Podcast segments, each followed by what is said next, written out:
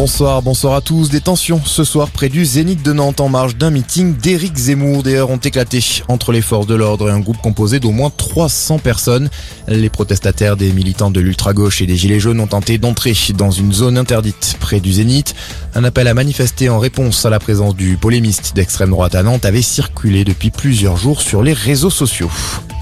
Le coup d'envoi de la COP26 à Rome, les dirigeants des 20 pays les plus puissants de la planète devaient discuter aujourd'hui lutte contre le Covid-19, relance économique mondiale et surtout climat à la veille de la COP26. Emmanuel Macron en a profité pour lancer un appel aux pays du G20. Il leur demande de faire preuve de solidarité envers les pays les plus pauvres afin de leur livrer plus de vaccins.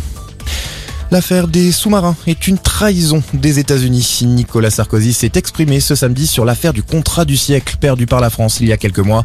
Pour l'ancien président, il ne s'agit pas d'une simple maladresse, comme l'a reconnu hier soir devant Emmanuel Macron, le président américain Joe Biden. On ne traite pas ses alliés, ses amis comme on a été traité.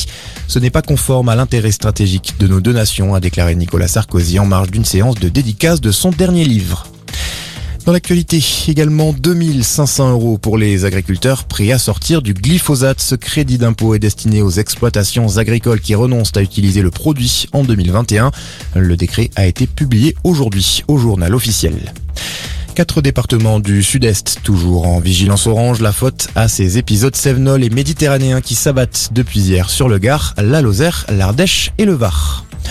Et puis en rugby, Perpignan crée la surprise. En cette neuvième journée de top 14, les Catalans se sont offerts La Rochelle à domicile, victoire 22 à 13.